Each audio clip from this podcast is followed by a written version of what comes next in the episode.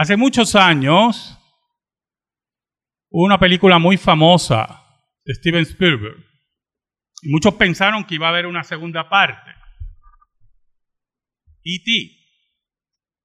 Y el extraterrestre llamó mucho la atención y fue una película muy interesante.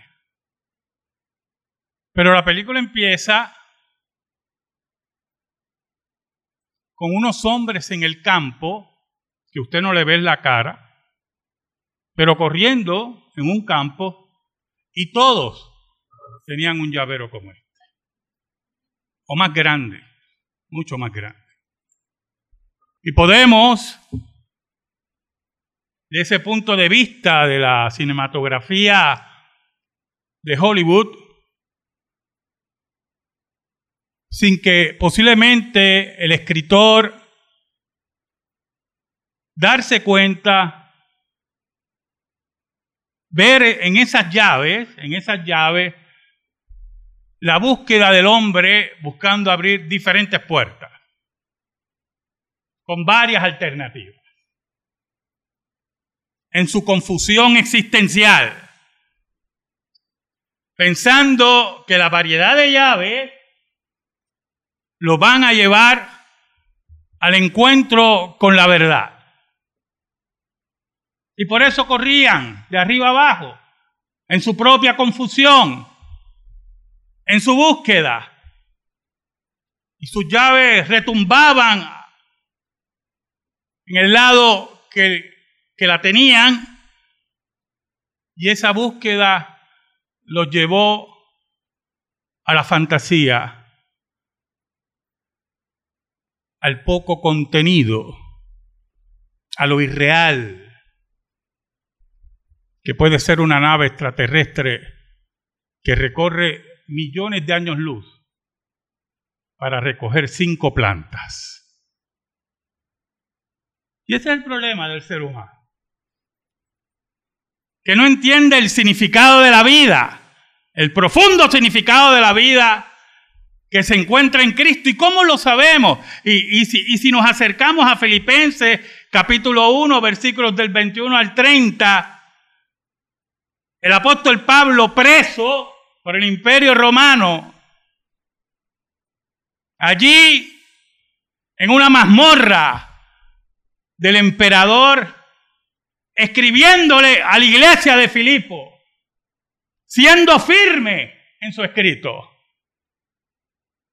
con su esperanza viva en la persona más grande que ha dado la historia, que es Jesucristo. Con la llave verdadera, que es la palabra de Dios. Esa palabra de Dios que llega al corazón del hombre y abre la puerta que es Cristo. Yo soy la puerta. Y aún en medio de lo pestilentes que eran esas mazmorras, que no se comparan jamás a las cárceles modernas. Allí, en cadenas, perseguido, proclamaba que para él el vivir es Cristo. Oramos. Gracias te damos, Señor. Qué bueno tú eres y nosotros tan malos. Perdónanos porque te hemos sido infiel.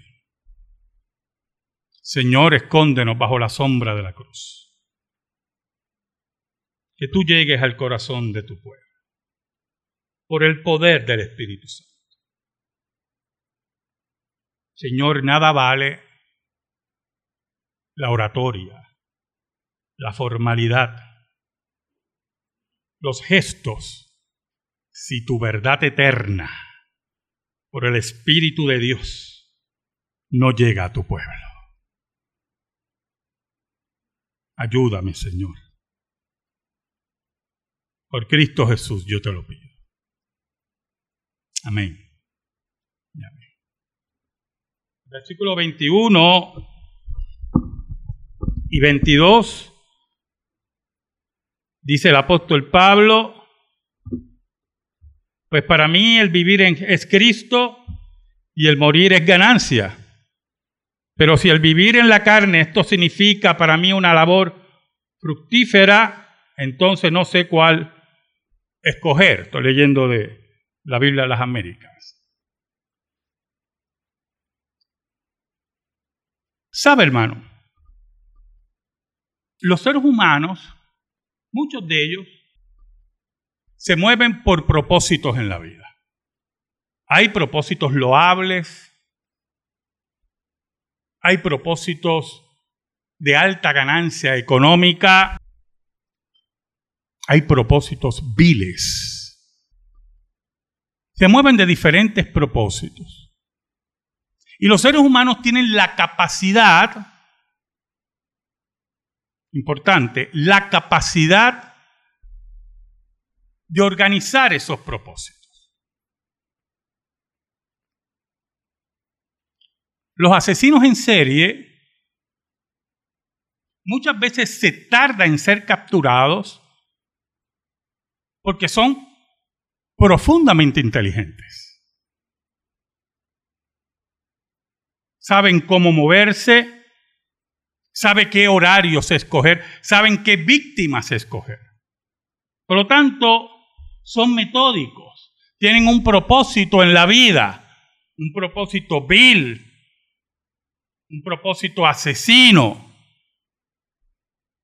pero que saben cómo llevarlo a cabo. Otros tienen propósitos muy loables o aparentemente loables. Y cada cual organiza su vida mediante la inteligencia que Dios le dio para llevar a cabo esos propósitos. Ahora, lo interesante del apóstol Pablo es que tenía un propósito altamente vil, la destrucción de la iglesia cristiana. tenía detrás de él un poder político religioso, que era el judaísmo organizado. Tenía cartas para destruir a la iglesia. Y tenía la ciudadanía romana que le ayudaba a derribar algunos o bastantes escollos. Y un día, aquel que él perseguía, aquel que él consideraba falso, le cambió sus propósitos, le cambió su vida, lo invitó a vivir la teología de la cruz, cambió su ser en forma soberana, lo humilló. Y allí en medio de su humillación, su dolor y sus preguntas continuas, Jesús llega a su vida. Ahora, lo que nosotros tenemos que ver es que el apóstol Pablo no dejó de ser inteligente por eso. Todo lo contrario. El Espíritu de Dios tomó toda la inteligencia de Pablo, la preparación de Pablo, y la puso a los pies de Cristo Jesús creando un propósito nuevo en su vida, un propósito loable, un propósito excelente, de gran excelencia, que fue llevar el reino de Dios en el mundo conocido. Pero hay un problema. ¿Qué nosotros entendemos por excelencia? Todos ustedes que están aquí. quieren excelencias para su vida. Buscan excelencia en su existencia, en sus trabajos, en sus profesiones, en sus estudios, en los diferentes campos del saber de la vida humana.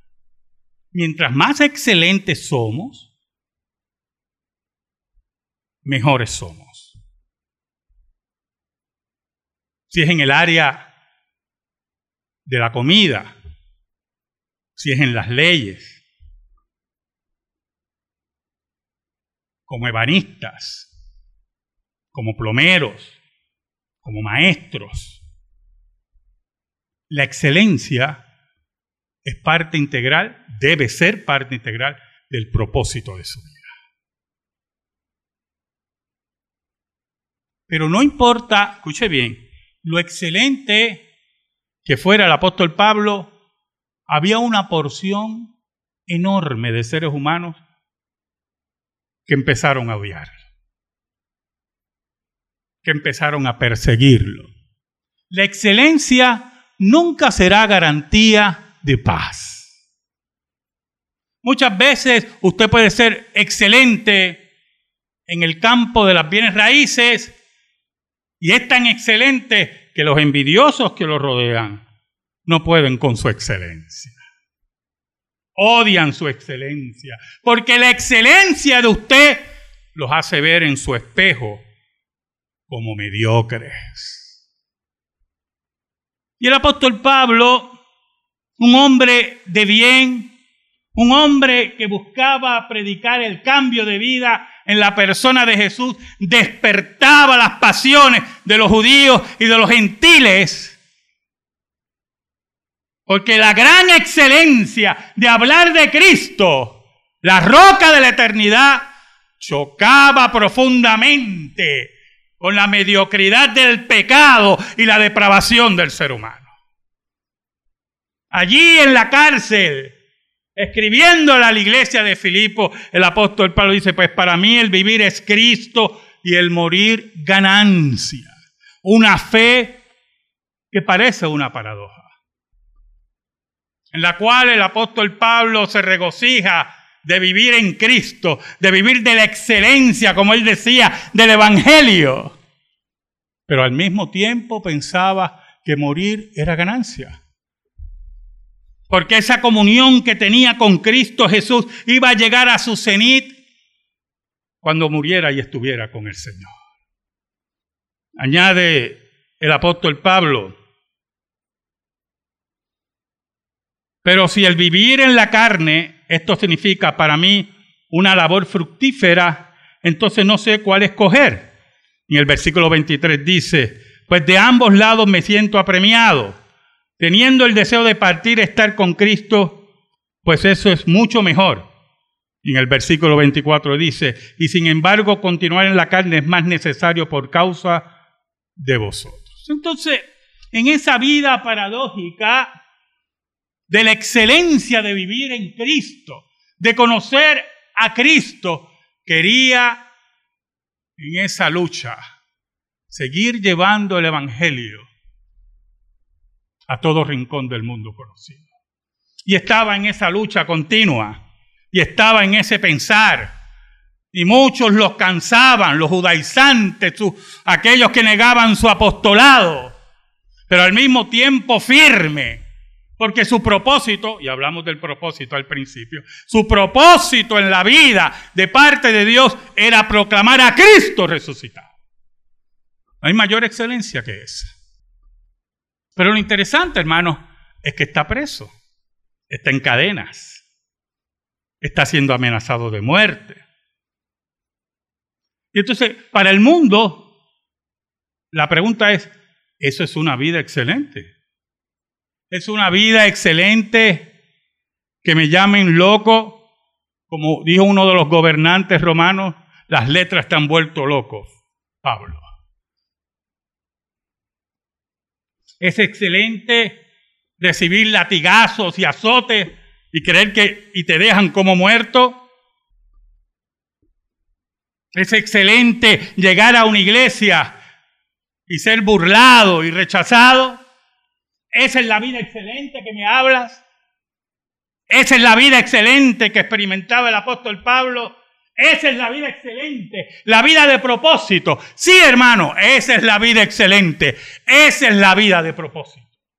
Porque esa vida excelente no necesita una manaja de llaves. Tiene la llave. Es la búsqueda continua del crecimiento en Cristo con la seguridad y la base fuerte que hemos encontrado al Cristo crucificado, al Cristo resucitado. Por eso el apóstol Pablo tenía porque tiene un propósito de excelencia en la vida. Y al mismo tiempo deseaba ver por el cual él predicaba y moría. Ahora, el versículo 25, el apóstol Pablo pasa del discurso de la paradoja, del discurso del interrogante existencial a la realidad que vivía. Versículo 25 y 26, el apóstol Pablo dice, y convencido de esto, sé que permaneceré y continuaré con todos vosotros para vuestro progreso y gozo en la fe, para que vuestra profunda satisfacción por mí abunde en Cristo Jesús a causa de mi visita otra vez a vosotros. Entonces el apóstol Pablo tiene la convicción que su hora no había llegado que su propósito continuaba en este planeta Tierra. Ahora, aquí entra algo muy importante. Muy importante. La vida cristiana es un subir y bajar de emociones. Es un subir y bajar en lucha. Pero cuando la vida cristiana está en baja, si podemos llamarlo así, cuando la vida cristiana está afectada por las circunstancias.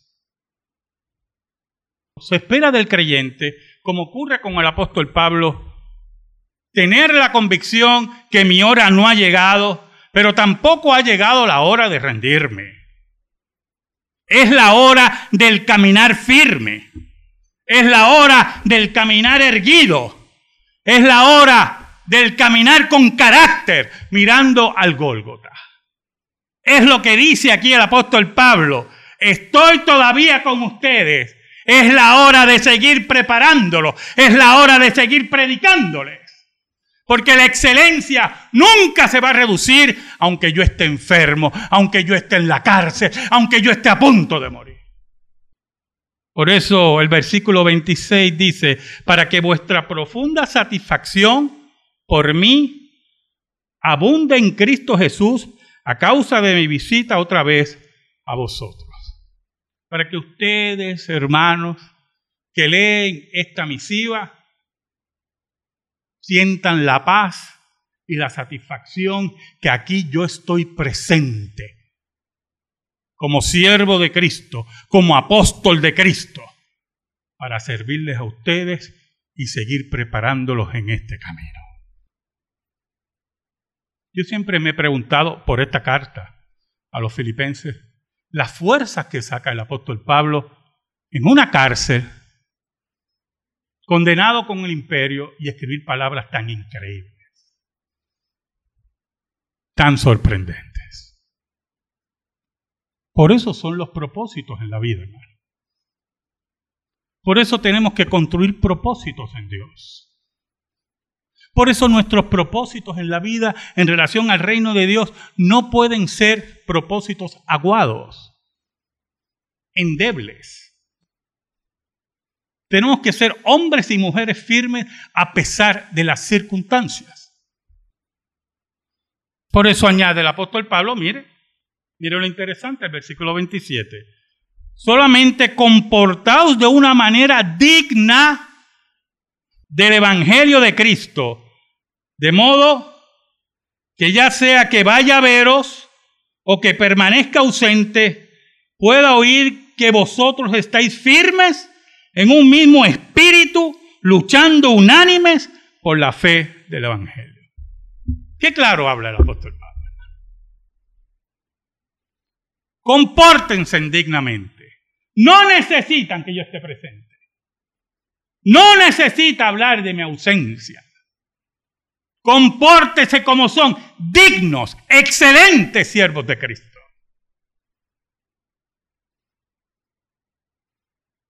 Añade el apóstol Pablo que esa excelencia y esa vida digna se refleje en la vida de la iglesia, siendo ustedes luchadores unánimes en un mismo espíritu, por la fe del Evangelio. Oiga, pero cuando llama la escritura de luchadores unánimes,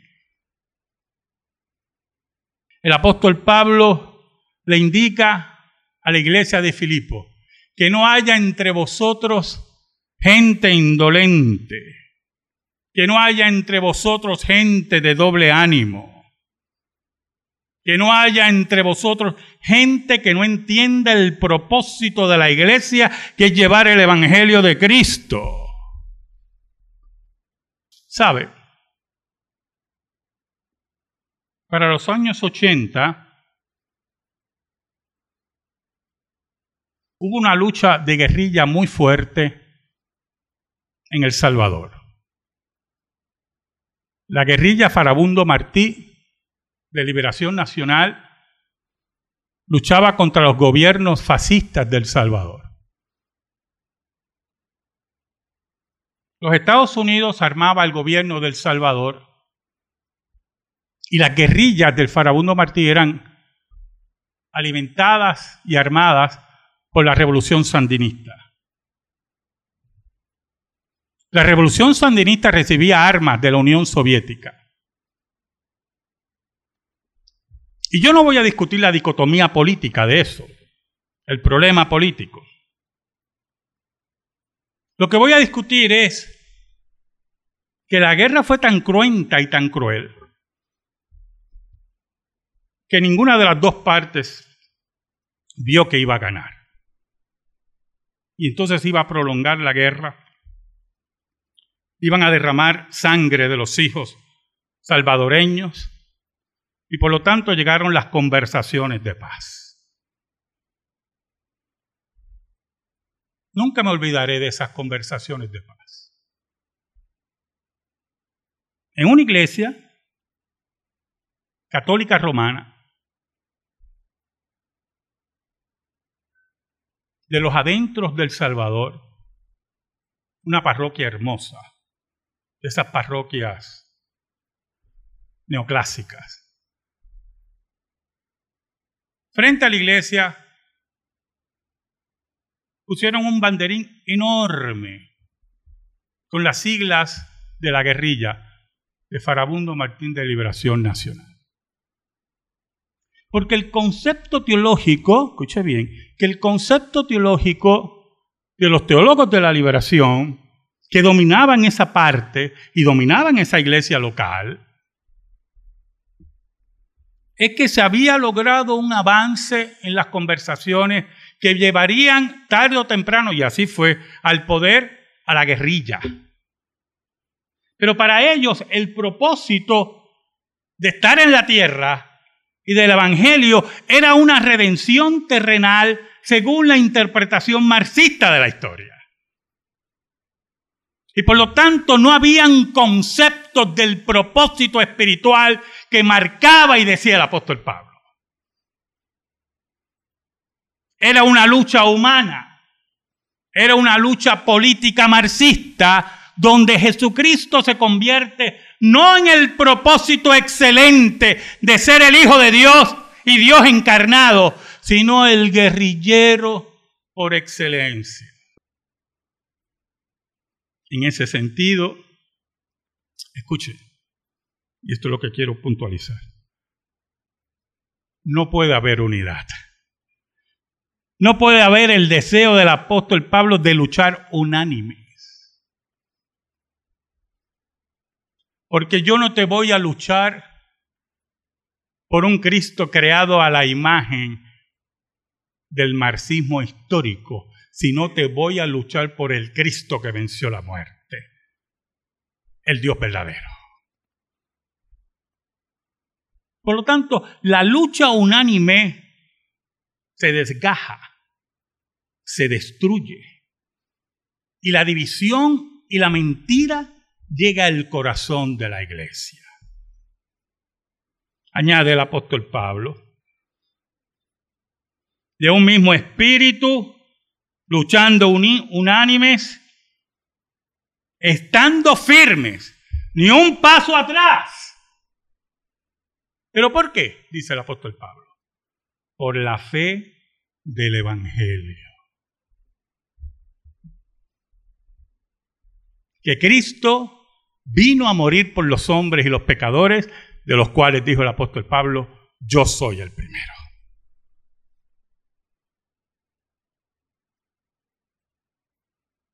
Ahora, el versículo 28 es algo que le estoy repitiendo mucho a mis estudiantes de teología.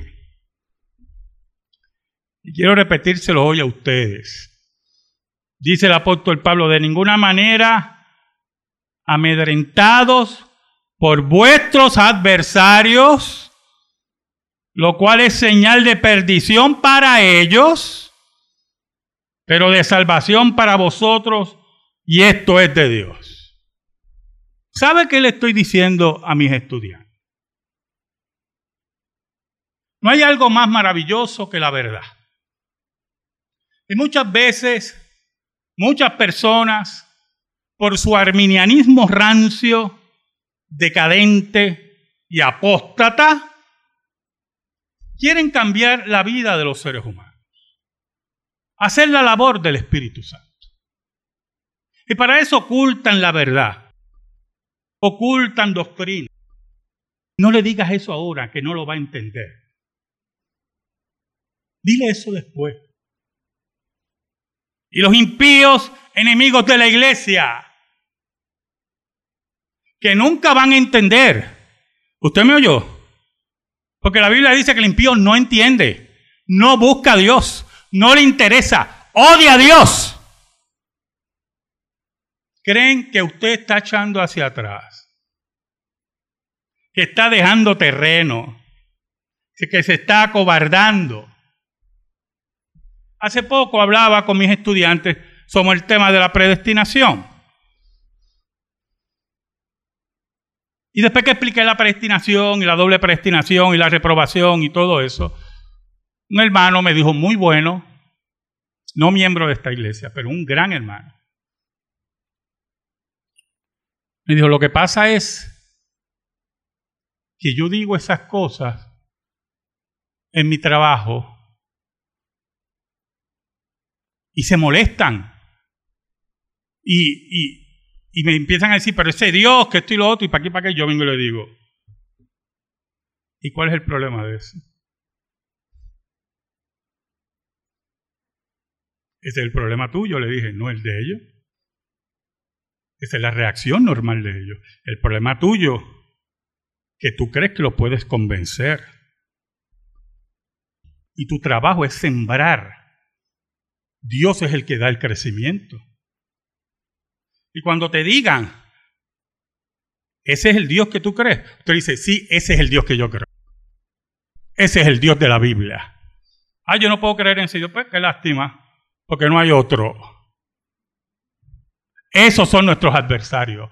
Y los adversarios se le habla la verdad y se le dice lo que hay, porque los que son de Dios van a venir a los pies de Cristo. Recalco, nunca tengan miedo, dice el apóstol Pablo. No tengan miedo de nuestros enemigos, lo cual es señal de perdición de ellos. Porque él dice que es señal de perdición, hermano. ¿Qué es una señal? Un anuncio de una realidad. En las enfermedades, los médicos ven las señales. Y algunos tocan y tocan una masa y dicen, mm, quiero ver eso. Y algunos se levantan así la placa y dicen, oh, ven la señal. Y tienen que profundizar. ¿Por qué Cristo dijo, de la abundancia del corazón habla la boca? Esos son señales. Usted tiene que oír a la gente y sabrá lo que hay en su corazón. ¿Qué decía el apóstol Pablo? Esa gente que reacciona así, la señal que están dando es que no conocen a Dios. Están en perdición. Dice el apóstol Pablo. Pero en nosotros es señal de salvación, de fortaleza espiritual, de excelencia, de propósito excelente. El versículo 29 nos habla de predestinación. Porque a vosotros se os ha concedido. ¿Usted oyó eso? Usted no necesita ni la palabra predestinación ahí. Dios le ha concedido. Dios es el que concede. Dios es el que manda. Dios es el que determina. Usted está aquí por Dios. Si usted se cree que usted está aquí por usted, usted tiene un problema serio. Porque el apóstol Pablo dice, porque a vosotros se os ha concedido por amor de Cristo. Mire, por amor de Cristo, por los méritos de Cristo, por la obra de Cristo. Añade, no solo creer en Él, sino también sufrir por Él. No solamente el Espíritu de Dios los ha traído a ustedes, no solamente el Espíritu de Dios los ha puesto a los pies de Cristo, le ha dado el gran privilegio de sufrir por Cristo, de sufrir por el Maestro, de sufrir por Dios hecho hombre.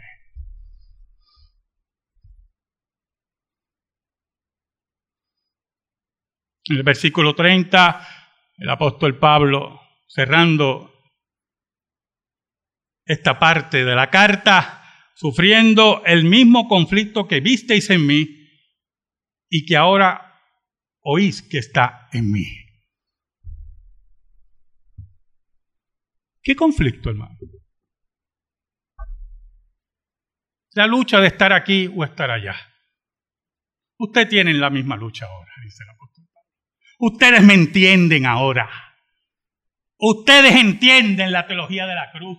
Ustedes entienden la soberanía de Dios. Ustedes entienden, escuche bien, el propósito excelente de predicar a Cristo crucificado y resucitado. Si ustedes entienden, dice el apóstol Pablo, si ustedes están claros, entienden que para mí el vivir es Cristo. Para mí, el vivir es Cristo. Para mí, hermanos, dice el apóstol Pablo, el vivir es Cristo y morir es ganancia. Amén.